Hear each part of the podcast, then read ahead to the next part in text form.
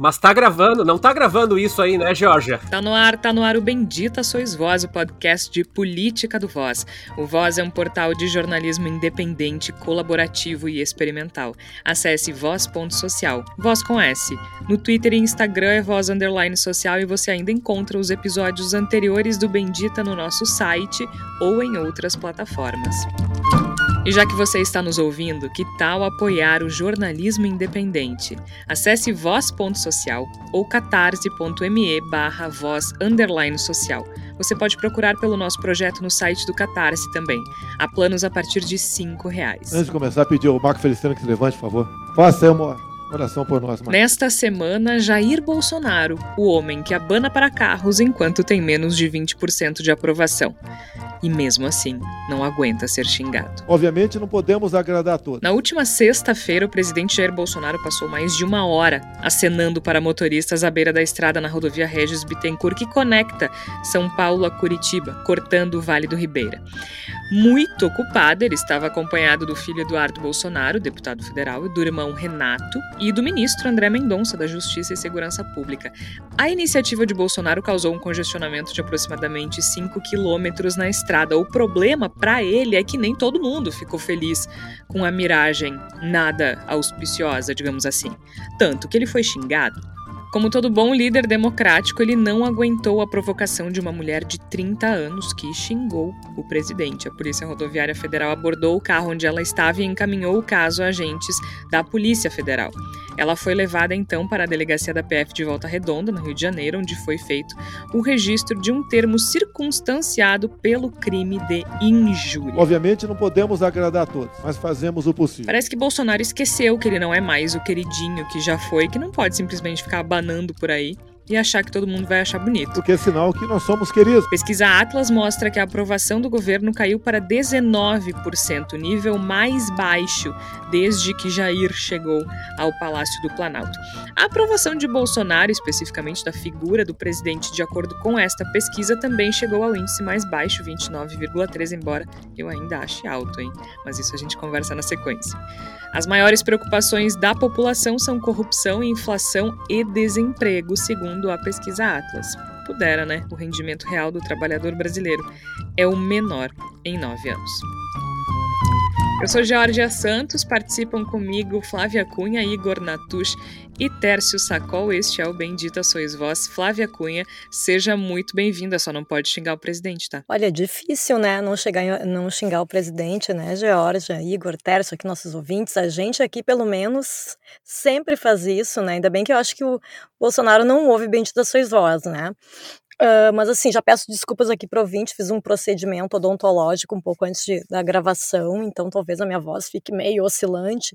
Não bebi para gravar, tá? Poderia, porque às vezes o Brasil. Deveria. O, o, Brasil às vezes nos obriga a beber, né? Mas eu acho assim, concordo contigo, Georgia, acho, acho que realmente uh, 19% para mim ainda é um, um percentual alto, né? Bolsonaro merece muito menos que isso. Mas eu acho que a reação dele, né, ao né, prender, né, deter a mulher, né, enfim, assinou o termo circunstanciado, não está presa, mas enfim, né, passou por todo esse constrangimento por simplesmente demonstrar a insatisfação dela com, com o presidente, né, e a gente lembra, acho que é impossível a gente não lembrar o que a Dilma Rousseff passou quando estava na presidência, né, durante aquele, as idas ao estádio, que era todo o estádio falando contra ela, ela ficou ali, né, suportando, né, a situação. Então eu acho que ser um chefe de estado só quando está tudo bem e quando o nível de popularidade está alto, é muito fácil. Eu acho que quando, quando o bicho pega é que aí a gente vê quem é que realmente consegue lidar com a democracia, mas a gente sabe que isso o Bolsonaro não sabe fazer, né, não é a de gente... hoje. A gente falou sobre isso no último episódio, inclusive, né? Sobre ser e parecer democrático, Igor Natush. Seja bem-vindo. Muito obrigado, Georgia, Tércio, Flávio, ouvintes. Eu acho que, diante de toda essa essas insólita situação que envolve o presidente Jair Bolsonaro e a sua e seu comportamento no, no domingo, eu me reporto ao jornalista Alexandre Aguiar, que falou no seu Twitter, fez essa comparação e achei muito pertinente. Enquanto o presidente Joe Biden dos Estados Unidos fazia uma reunião de emergência para analisar os cenários em torno da chegada da nova variante do coronavírus ao seu país, que era iminente, o nosso presidente da República ficava espanando o vento com a mãozinha numa rodovia. Eu acho que isso demonstra muito claramente a completa ausência de comando que toma conta do país num momento muito grave da nossa história e nos demonstra com uma clareza uh, absoluta e inquestionável que esse senhor ele não poderia permanecer presidente durante mais um minuto que fosse, mas certamente não pode permanecer presidente a partir de janeiro de 2023. Mas ele se preocupa, Igor. Ele não quer o carnaval. Olha como ele é responsável. Né? Claro, né? ele é bonzinho. Ah, tu tá sendo muito, tu tá sendo muito injusto. Ele sempre se preocupou com o coronavírus, não é eu mesmo, não... Tércio Sacola? Não diga, diga, Igor. Eu, eu, eu, não sei como é que combina as, a questão de liberar os aeroportos para que qualquer um possa entrar sem passaporte vacinal e proibir o carnaval. Não sei que turistas ele está querendo trazer. Bom, talvez ele. Não sei, talvez o vírus goste de samba, Tércio. Será que essa é a lógica de Jair Bolsonaro? O problema é a gente esperar a lógica de Jair Bolsonaro, né? Seja bem-vindo, Tércio Sacol. Obrigado, Georgia. É, eu não sei se se o vírus gosta uh, de samba ou não gosta, mas eu queria citar um, um tweet da, da Andrea Jubi no, no Twitter, falando que o presidente Bolsonaro falou no ato de filiação ao PL que a, família, a filiação é como um casamento. Então ele iria para o seu nono casamento. É no nível Gretchen, assim, só que a Gretchen é bem mais legal do que o Jair Bolsonaro. É, ele que já foi do PDC, PPR, PPB, PTB, PFL, PP, PSC, PSL e agora o PL. O Bolsonaro, ele tentou, Georgia, desde o início, fazer aquilo que nós falamos, e desde o início do Bendita Sois Vós.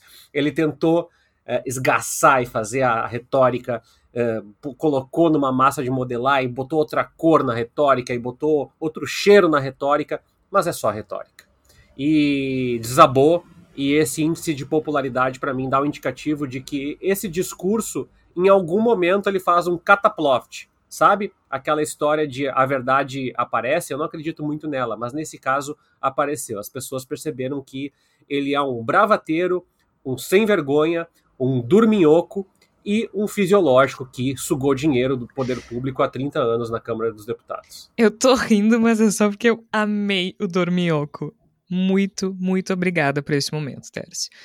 Dorminhoco é sensacional, mas é, né? Trabalhar que é bom. Uh -uh. Aliás, antes de a gente falar da, do, do, do quão desocupado ele é abanando para as pessoas à, beira da estrada, Flávia Cunha, uh, o Tércio puxou agora, só para a gente falar rapidinho deste evento que acontece nesta semana, que é finalmente a filiação de Jair Bolsonaro ao PL, né? Que uh, PL que também já mudou de nome, né? PL, PR, PL finalmente aconteceu depois de tanta depois de tanta treta, a gente não pode esquecer que o Bolsonaro está há dois anos sem partido, gente. Né? Nós tivemos um presidente da República durante dois anos sem partido, sendo que ele já havia se filiado a um partido praticamente inexistente do ponto de vista histórico, né? Então, era, já era uma espécie de bengala só para dizer que estava filiado a alguma coisa, porque ele antes era filiado ao PP que agora é só P, né? Progressista. Uh, e aí se filiou ao PSL, deu treta, se desfiliou, dois anos sem partido. Então, depois de dois anos sem partido, Bolsonaro se filia ao PL, que é, como bem disse o Tércio, a nona legenda da carreira de Bolsonaro. Então são nove partidos, não nove, não sei se nove partidos ou nove trocas, né, em 33 anos Uh, sim, caso alguém não lembre, a novidade da política está na política há 33 anos, tá? Só para lembrar. Essa filiação que estava marcada para o último dia 22 foi adiada depois das exigências do Bolsonaro sobre as alianças nos estados, né, principalmente em São Paulo, com a questão do Dória. Mas o PL também vai abrigar o filho do presidente, o senador Flávio Bolsonaro, né? Não todos, uh, eles estão espalhados entre PSC, se eu não me engano, e PSL ainda. E o Flávio agora ele estava no Patriota, né? Tava no Patriota, então ele vai se filiar ao PL também. E oficializou essa essa filiação na terça-feira, dia 30 de novembro de 2021. A cerimônia, claro, aconteceu na sede do partido em Brasília, com a presença do presidente da sigla, nosso querido Valdemar Costa Neto. E então é isso, assim, lembrando que ele foi eleito pelo PSL, e saiu em 2019. Tentou criar a Aliança pelo Brasil, não rolou. Então o PL é o nono, nono partido dele em pouco mais de 30 anos. Uh, ele passou ali por uma por uns quantos. Eu até estava olhando as legendas que o Tércio leu, né? Porque tem ali alguns que são o mesmo, né? PDC, PPR, tem o PPB. O PPB, ele é o PP, né? Que só muda de nome. Então, é, é eu gosto que ele troca de partido, os partidos trocam de nome, é uma festa. Mas não tem o que explique a obsessão dele com casamento, né, Flávia?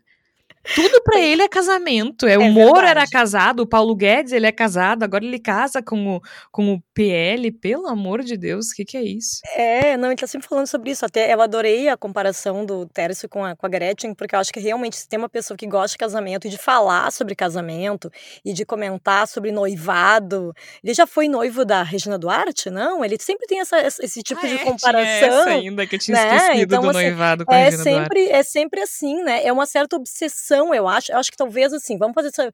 Me ajudem a formular essa teoria aqui, que eu acho que o Bolsonaro enxerga a política tanto como uma coisa tão. Uh, não do público, mas do privado, já que ele mete toda a família no meio da política, ah. e quando ele entra num partido, ele acha que é igual um casamento, que vai ser que nem na casa dele, né? E eu, eu acho que né, eu acho que talvez seja isso, talvez seja por isso que ele fale tanto. E eu acho que tem essa questão, assim, da gente ver realmente o quanto o discurso dele não vale nada, né? Porque ele falava que não ia se aliar a determinados setores da política, porque ele era a nova política e tá lá, abraçado lá, falando, né, sobre isso. E, e, e eu acho que, que tem uh, essa, essa atitude dele é que é um pouco desesperada, talvez, porque ele tentou muito, né, gente? Vamos lembrar, ele tentou muito formar o partido e não rolou, né? Então eu acho que ele queria realmente ter um novo partido, porque daí seria a forma dele poder falar pro eleitorado dele que olha como é tudo novo, eu tenho o meu partido. Aqui tudo vai ser diferente. E na verdade ele não conseguiu, né? Então, assim, eu acho que, na verdade, agora é, é, é uma gambiarra que ele fez ali, né? Não, e ele finalmente admitiu que não é nada novo, né? Eh, ele foi eleito com um discurso uh, que, em princípio, era contrário à política fisiológica, como sendo antipolítico, na verdade, né? Não só contra a política fisiológica, mas ele se elegeu como uma forma de antipolítico, quando, na verdade, ele sempre foi parte do sistema. E até em julho desse ano, agora, ele, ele afirmou que sempre foi do centrão que ele é do grupo de partidos do Centrão e ele disse: Eu sempre fui Centrão, eu sou do Centrão. Vou até procurar aqui as aspas. Eu sou do Centrão, eu fui do PP metade do meu tempo, fui do PTB, fui do então PFL. No passado integrei siglas que foram extintas, como PRB, PTB. E o PP lá atrás foi extinto, depois renasceu novamente. O PP nunca foi extinto, mas tudo bem. Tá.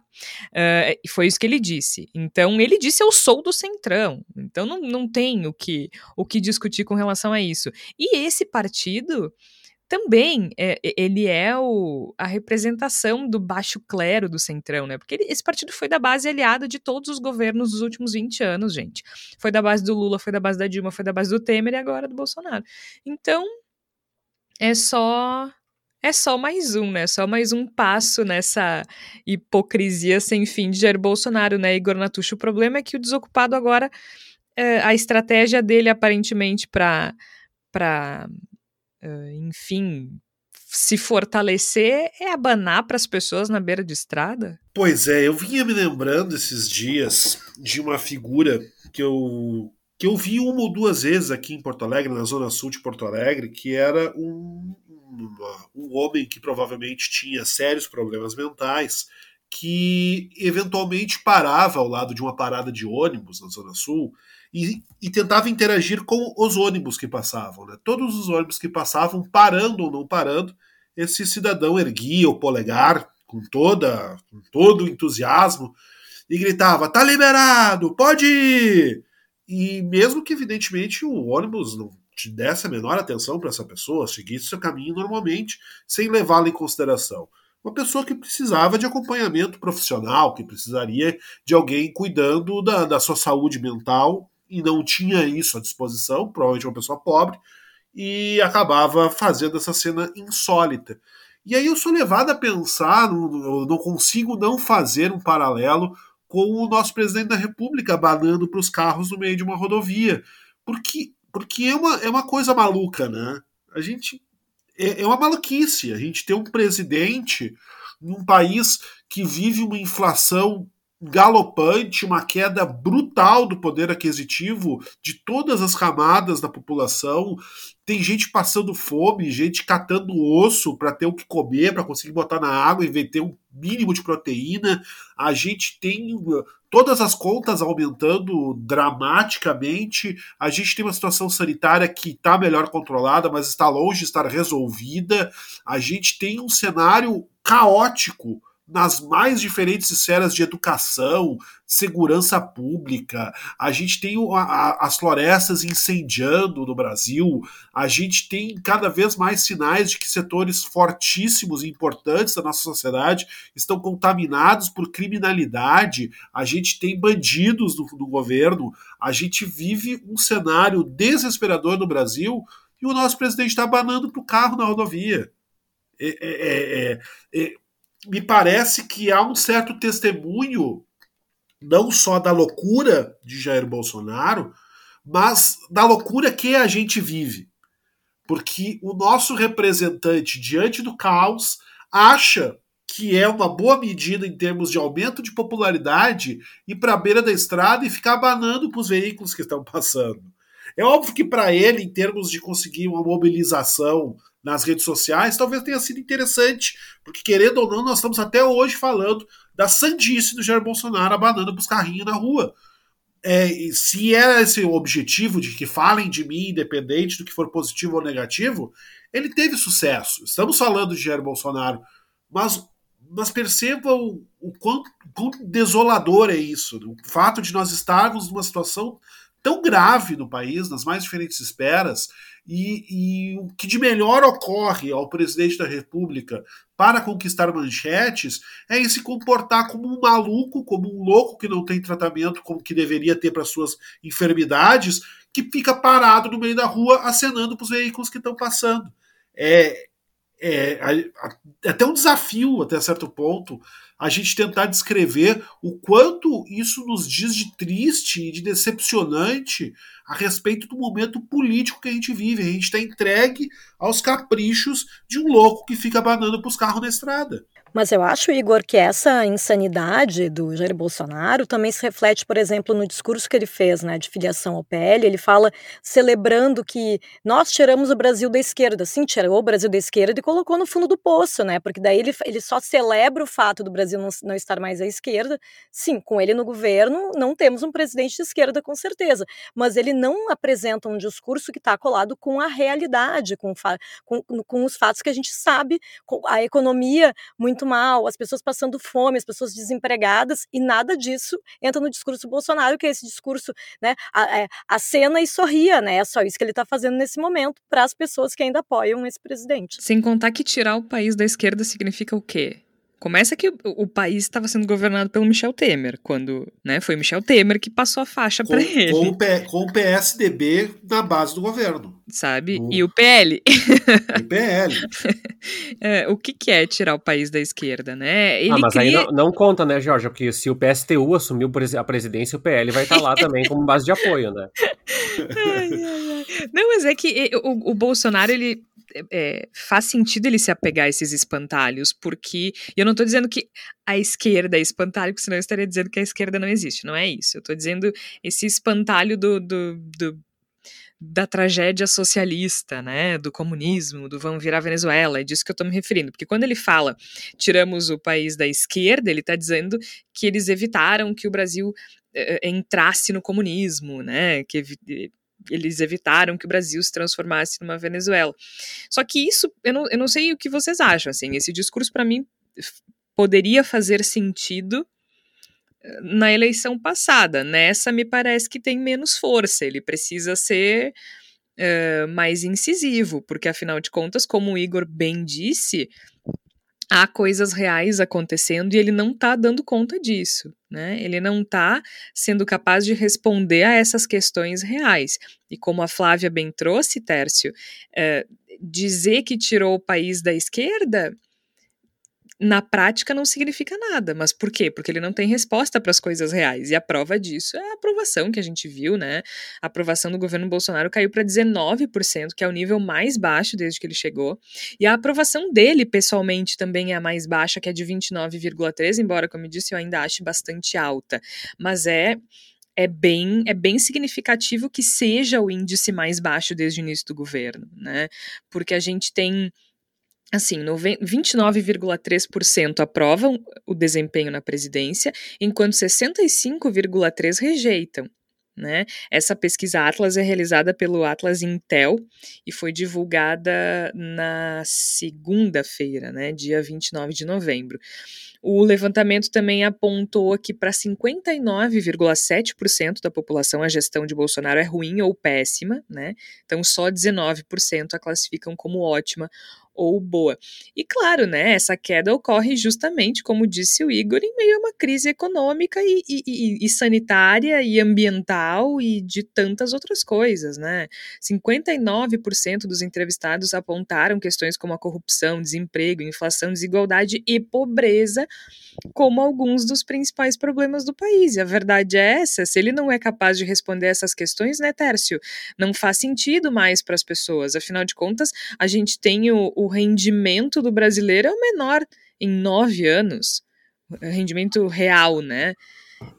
Ele precisa ser capaz de responder a isso, e ele não é, a gente sabe que ele não é.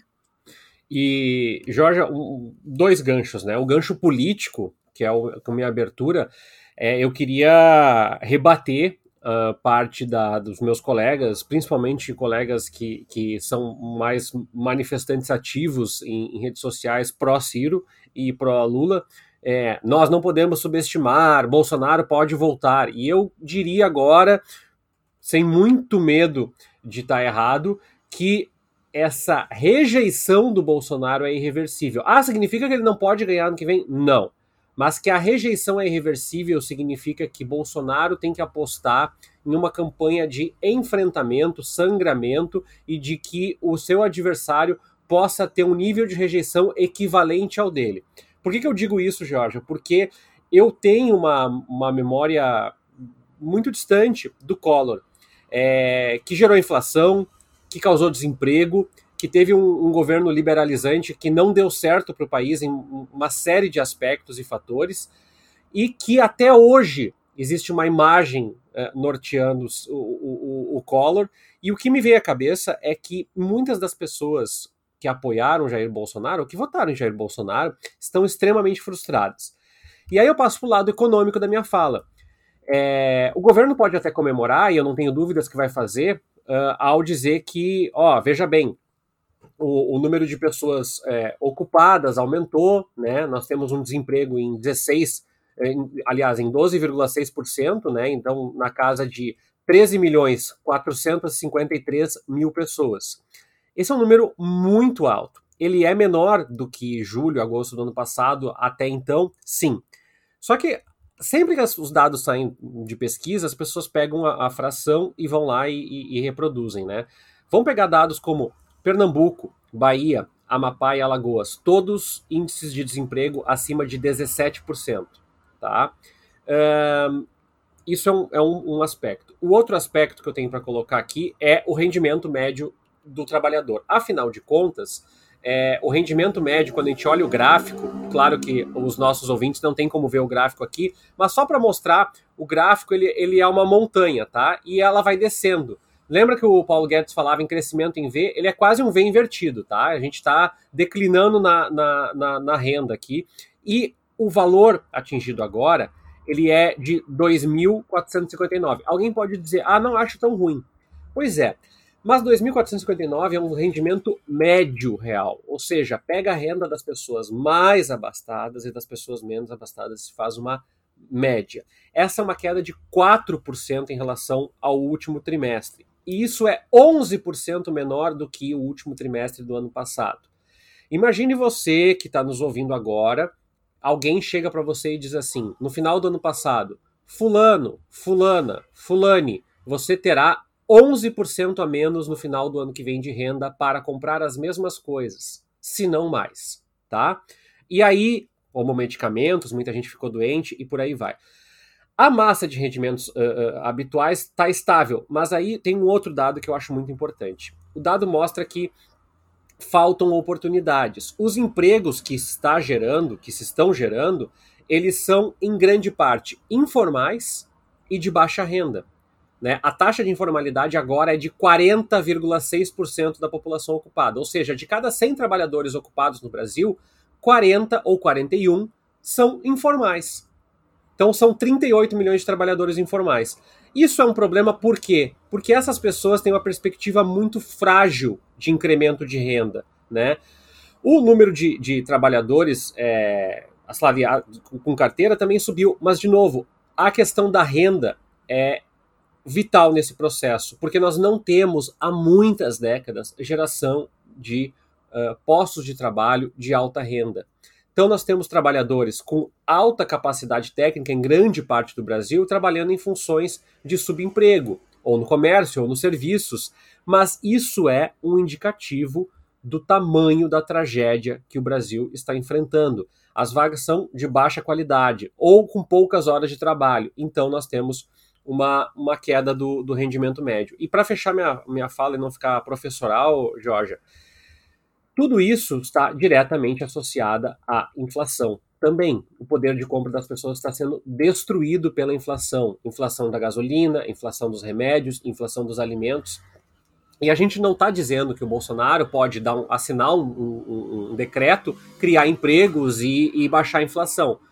No entanto, um governo de instabilidade, um governo que não tem um planejamento do ponto de vista da sua estrutura para armazenamento de alimentos, uma política pública, um, um, governo que extingue um programa social como Bolsa Família para criar um programa que tem uma série de empecilhos para se perpetuar, é um governo que dá de ombros para essa renda média caindo, para essa informalidade e para essa ocupação com baixos salários. Então, é, tem que colocar nesses termos porque muita gente vai do, do céu para o inferno. A culpa é toda do Bolsonaro. Toda não, tem uma conjuntura internacional. Mas a culpa não é do Bolsonaro. Olha, se nós vamos colocar um, um, um, uma bolinha entre um e outro, ela está muito mais perto da culpa sim do Bolsonaro, da fragilidade do governo de embate que ele criou desde o início e da falta de planejamento e de políticas públicas de salvaguardar a população, do que propriamente ele não tem nenhuma culpa. Igor, o Tércio tocou num ponto importante aqui com relação à, à rejeição, né? É, ele diz que a rejeição não significa que ele vá perder, mas ela é significante, significativa no jogo. E eu tava olhando aqui que essa popularidade do Bolsonaro, que tá ruim, ela piora quando a gente percebe algumas movimentações uh, no xadrez para as eleições de 2022 porque enquanto a aprovação do Bolsonaro cai, aumenta a do Moro. Né? O, o, o ex-ministro da Justiça de Jair Bolsonaro, diga-se de passagem, ex-juiz Sérgio Moro, recém-filiado ao Podemos e, enfim, não oficialmente, mas pré-candidato à presidência da República.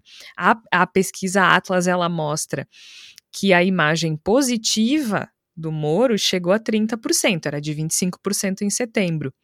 E a imagem negativa, que chegou a ser de 63% em março, diminuiu para 55%. Uh, até o o CEO ali da, da Atlas Intel, eu estava lendo numa reportagem do El País, indica que são processos que eles notam que se retroalimentam. Na medida em que o governo enfrenta problemas e, e a popularidade cai, né, a popularidade de Jair Bolsonaro cai, uh, o Moro vem se firmando como uma alternativa ao Bolsonaro, o que é muito interessante, né? Porque para quem acha que ele é moderado ou algo do tipo, a gente já falou aqui mais de uma vez que eles são tem a mesma matriz, né? Uh, mas ele vai se firmando no núcleo antipetista, que também não pode ser ignorado. Mas é claro que também a gente não pode esquecer que o Lula também teve uma melhora nessa pesquisa, né? Ele passa, uh, na imagem dele, passa de 46% em setembro para 48%.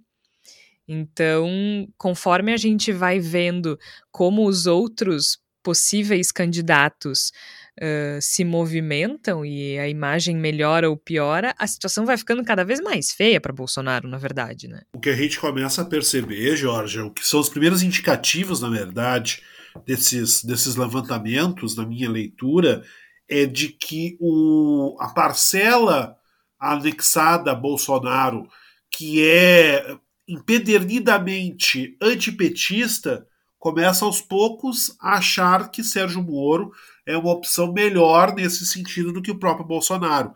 Porque a gente sempre soube, e isso é algo que aqui no Bendito a gente fala desde a fundação, desde a criação do, do programa, né, que Jair Bolsonaro ele é um, um grande guarda-chuva dos recalques da, da, da comunidade, da sociedade brasileira.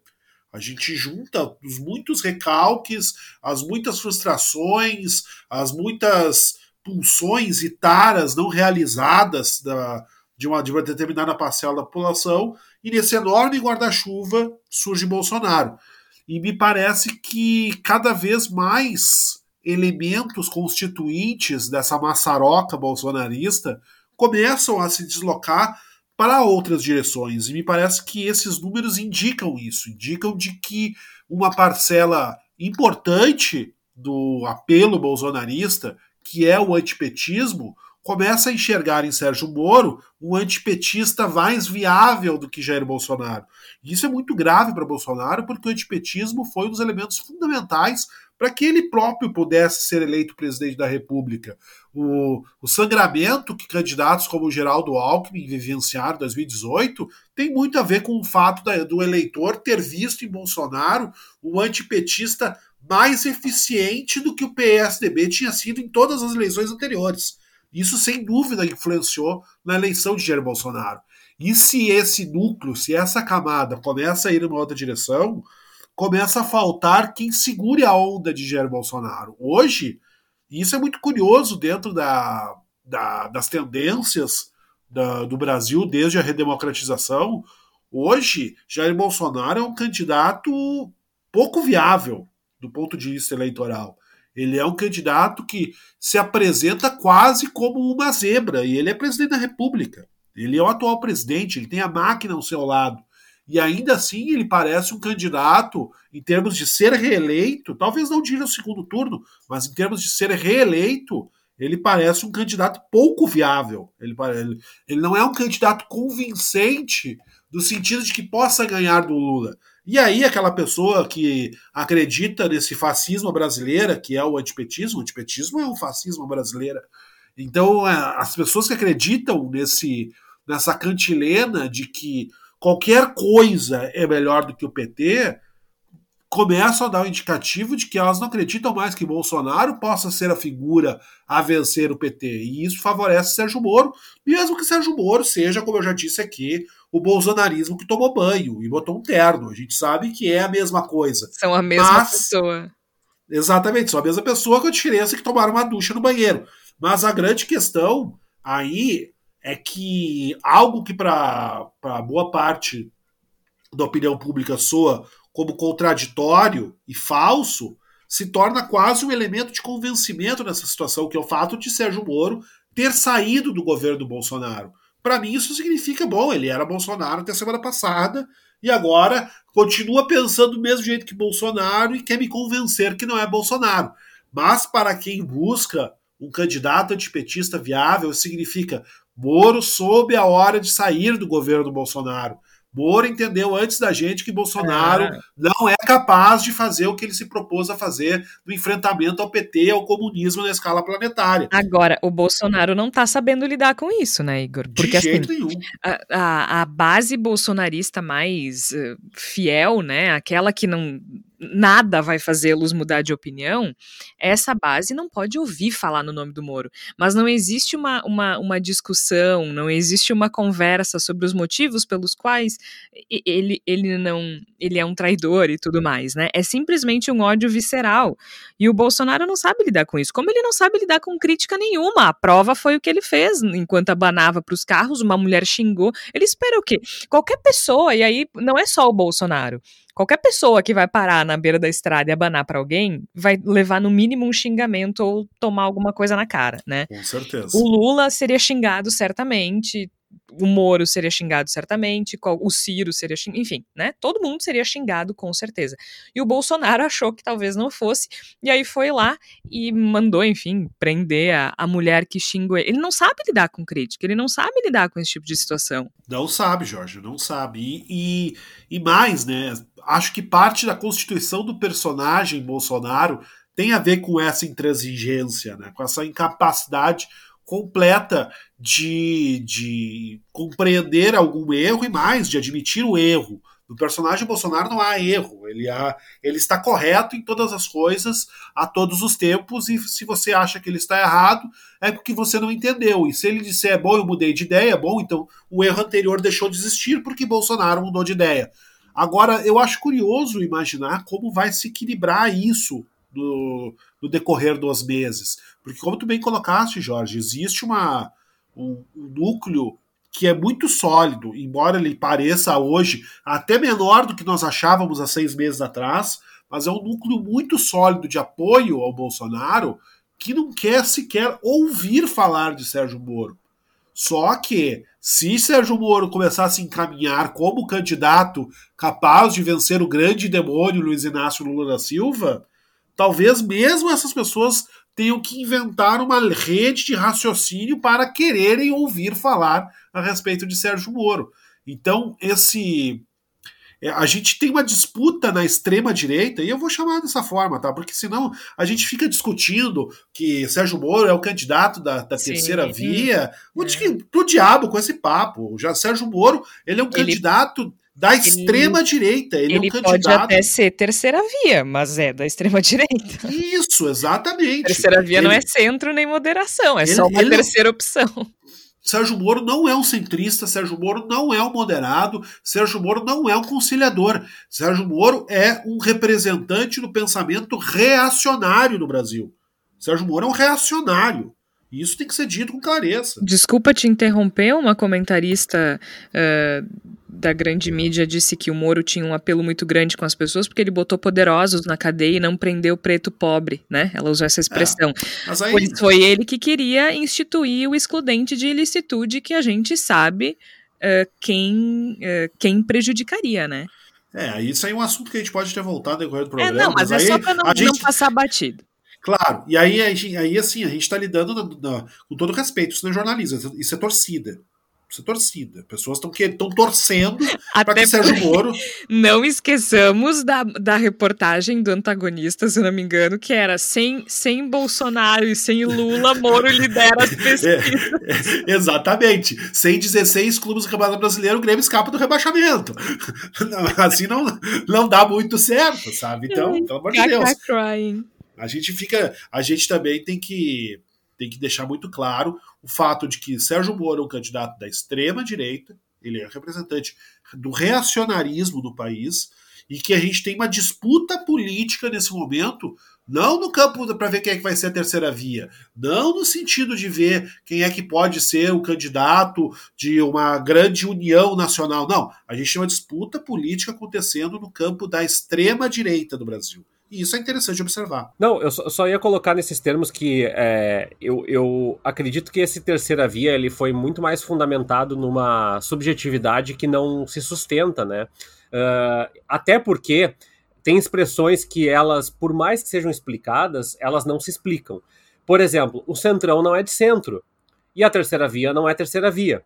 Então, quando a gente fala, ah, o Moura a terceira via, o, veja, o Dória é um candidato de terceira via a gente parte do pressuposto que há uh, uh, uh, duas vias equiparáveis. Assim, eu queria só pegar o gancho, que eu sei que não é um assunto do, do, do programa hoje, para falar um pouco sobre como nós não estamos conseguindo fazer, enquanto é, jornalismo tradicional, enquanto é, é, profissionais que poderiam cobrir, um exercício de tensionamento dessa cobertura eleitoral. Primeiro, porque qualquer fala, qualquer bravata do Bolsonaro está sendo ecoada, né? Inclusive o, os, os abaninhos na, na, na BR.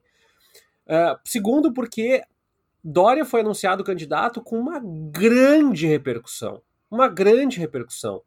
Que, sinceramente, é, é, não vai ter eco nenhum e agora vai se aliar, vai conversar com o Moro. Então, assim, a terceira via, na realidade, pode ser o governador que se elegeu com o slogan Bolsodória associado ao ministro da Justiça do governo Bolsonaro, que se opõe ao governo Bolsonaro.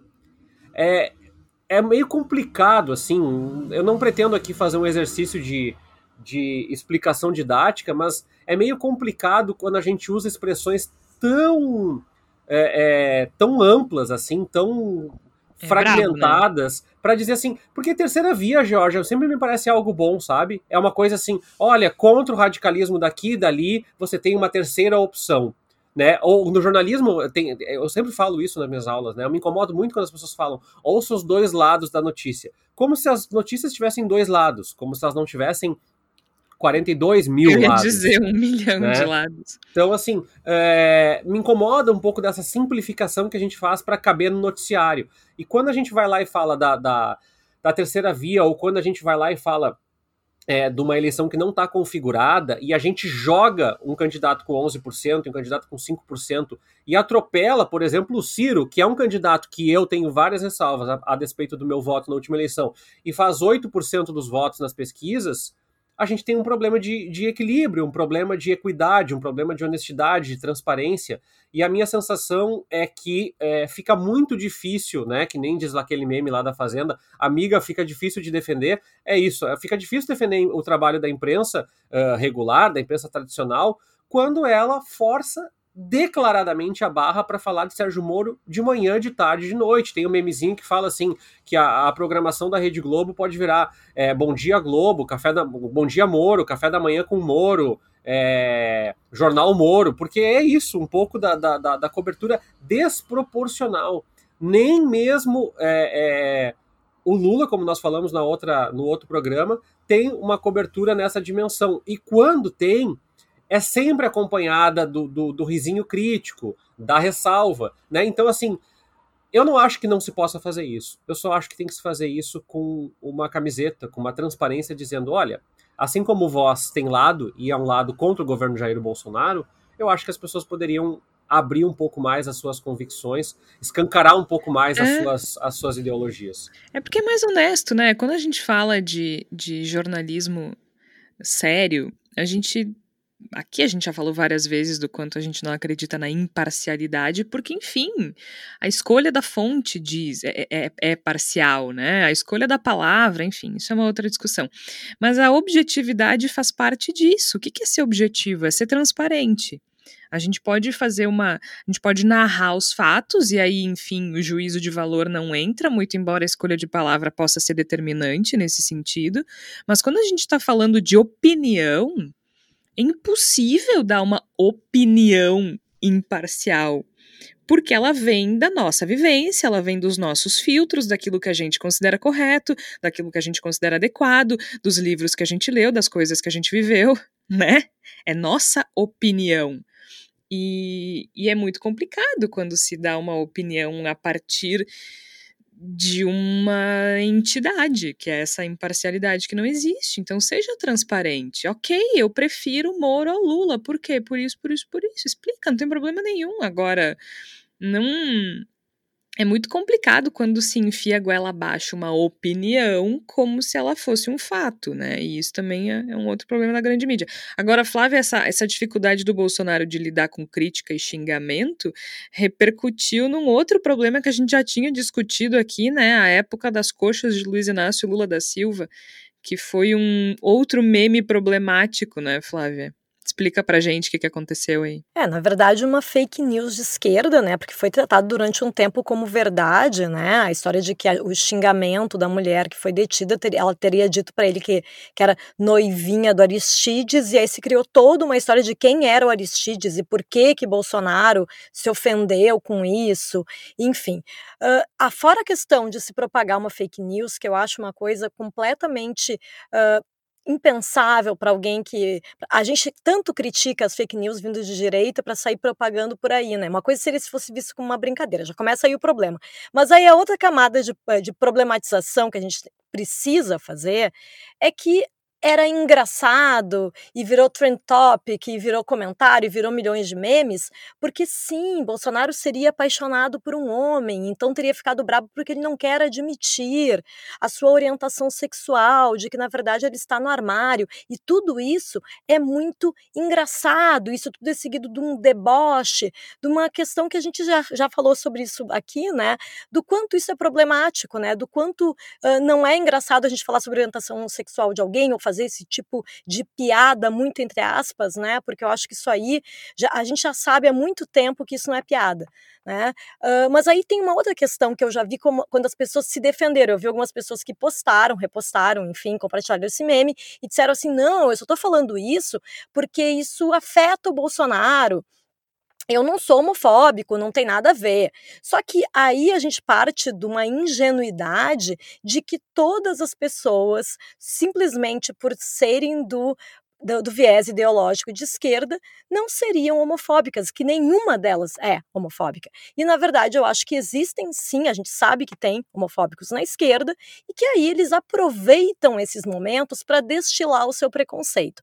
Além disso, que eu acho, e, e, aí vocês podem achar que eu sou radical de alguma maneira, e nossos ouvintes aqui também, mas é que eu acho que a gente vai rebaixando o discurso, como eu já falei em outras vezes, né? Quando a gente acha que esse tipo de postura, que esse tipo de, ai, ah, eu só tô debochando do Bolsonaro, eu, eu já, já não acho legal mesmo, né?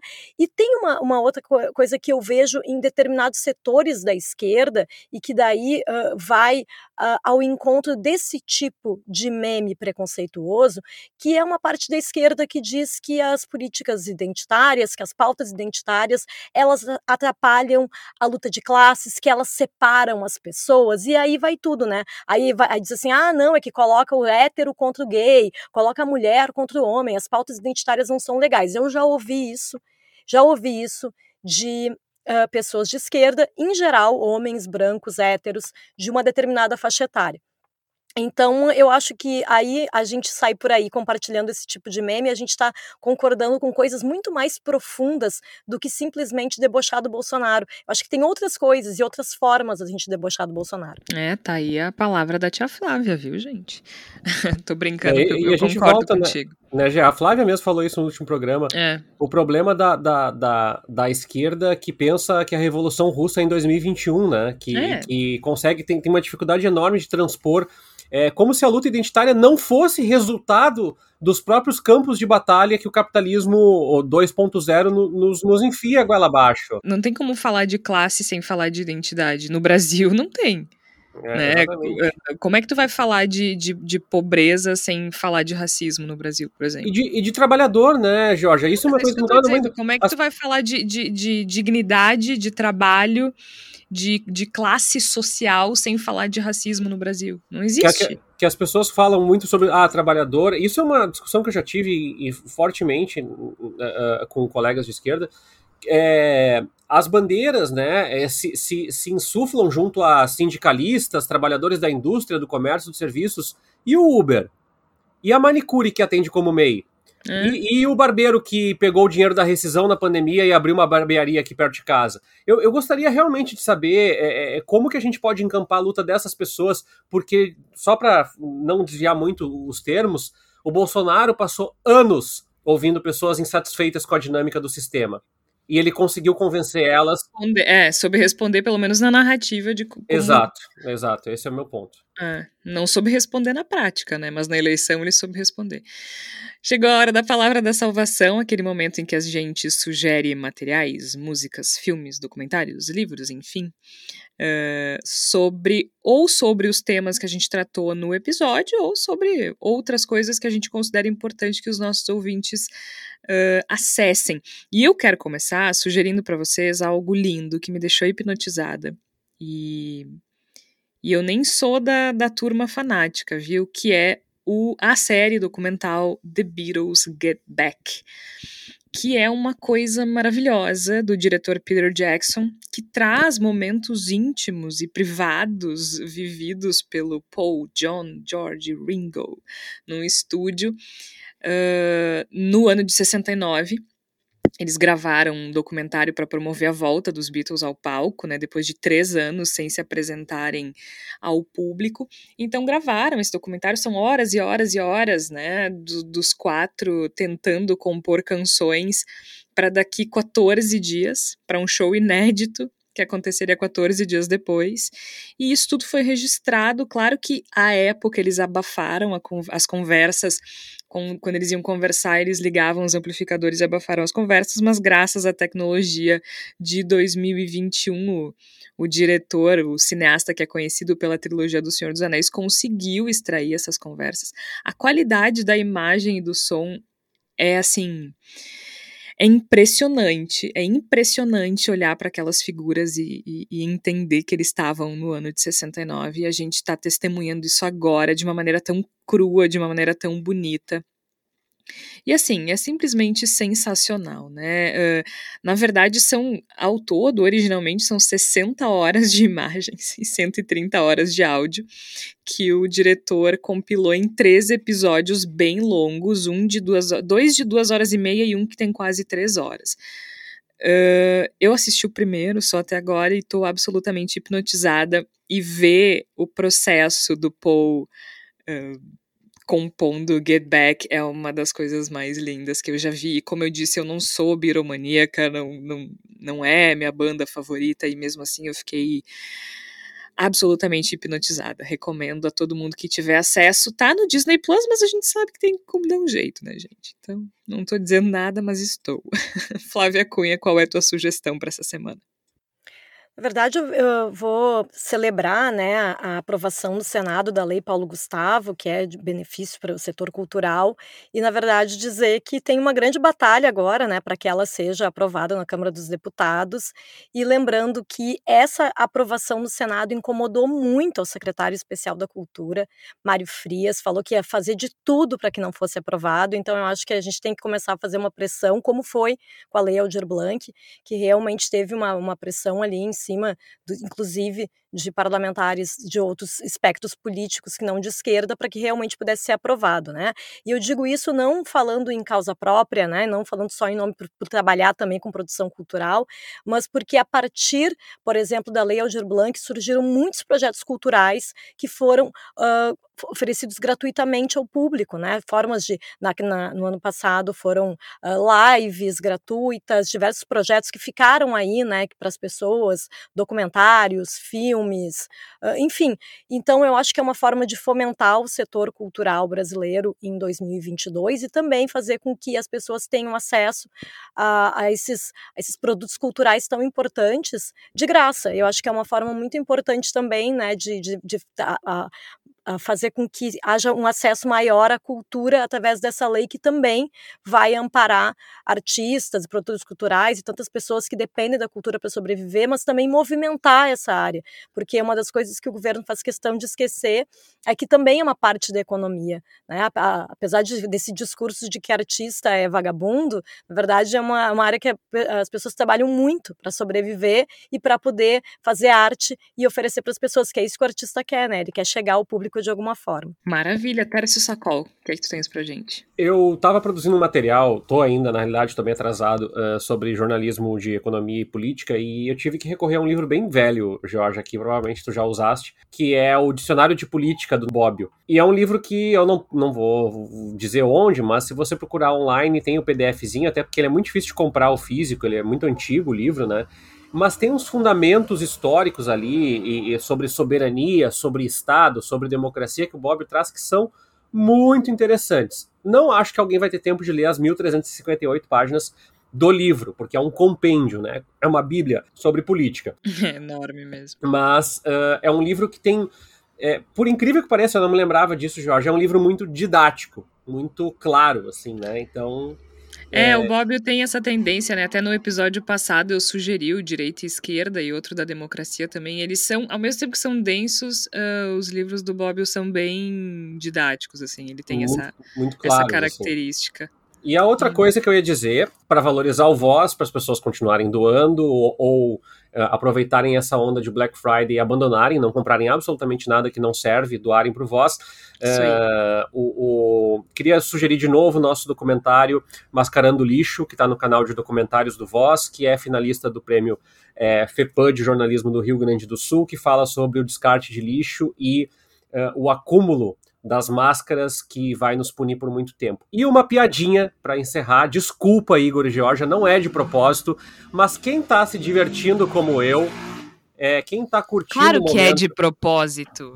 Claro que é de propósito, entendeu? Não vem com esse papinho de ai não, eu sou pacífico. Quem tá curtindo o momento do Grêmio no Campeonato Brasileiro, ah.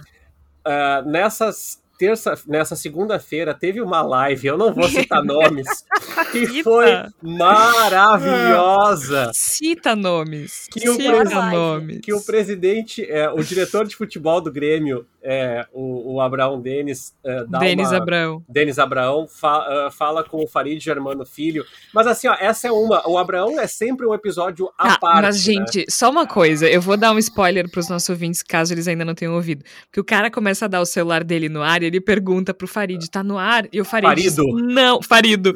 E ele diz, não. O que, que o Farid achou que ia acontecer? Que a live ia cair do nada só porque ele disse que não tava no ar? Qual foi? nunca ia descobrir que a live estava no é, ar. É, tipo, ah, eu vou dizer... Ou ele não percebeu que a live estava no ar, eu fiquei com essa dúvida. Claro que percebeu, ele tinha anunciado, estamos agora ao vivo com o fulano Denis Abraão. O cara que não se ligou que ele tinha falado. E aí ele disse assim, não, olha só, eu tô com pouca bateria, eu vou te dar meu outro telefone.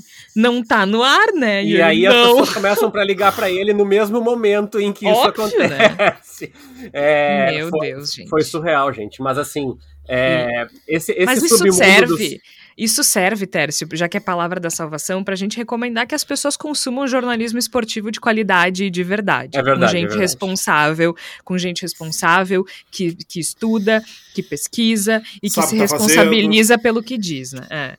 E que é, sabe operar é uma live, né? Entende quando tá ao vivo numa live, né? Esse é o menor dos problemas, sabe? Porque a gente sabe que de, do histórico da pessoa ali, esse é o menor dos problemas. É, o que eu ia colocar, assim, é que o, o, o YouTube é um submundo no jornalismo esportivo, onde as pessoas falam o que querem e não arcam com as consequências.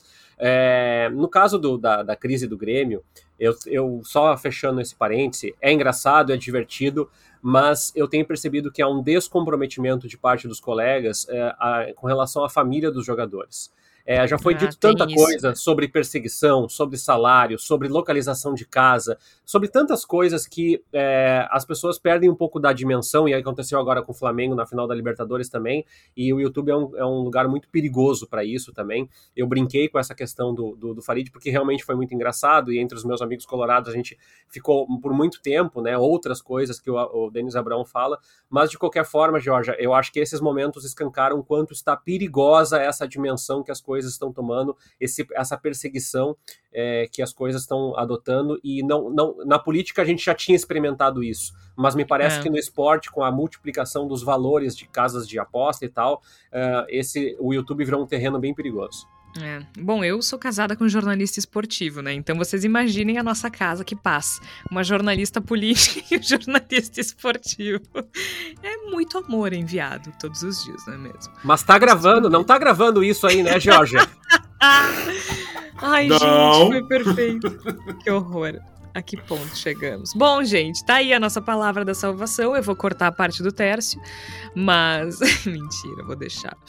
Bendita Sois Vós é publicado sempre às quartas-feiras, às 5 horas da tarde. Eu sou Jorge Santos, participaram a Flávia Cunha, o Igor Natucci, o Tércio Sacol. A gente tá chegando agora no período. Passamos a Black Friday e tá chegando agora o período do Natal. Não desperdicem o dinheiro de vocês com coisa que não vale a pena. Apoiem o jornalismo independente. A gente tem planos a partir de 5 reais. Eu quero quero agradecer muito quem já o faz. Muito obrigada a todo mundo que está com a gente nessa jornada aí, que não é, não é, não é fácil, mas a gente se diverte de vez em quando, né? A gente volta na próxima semana. Até lá!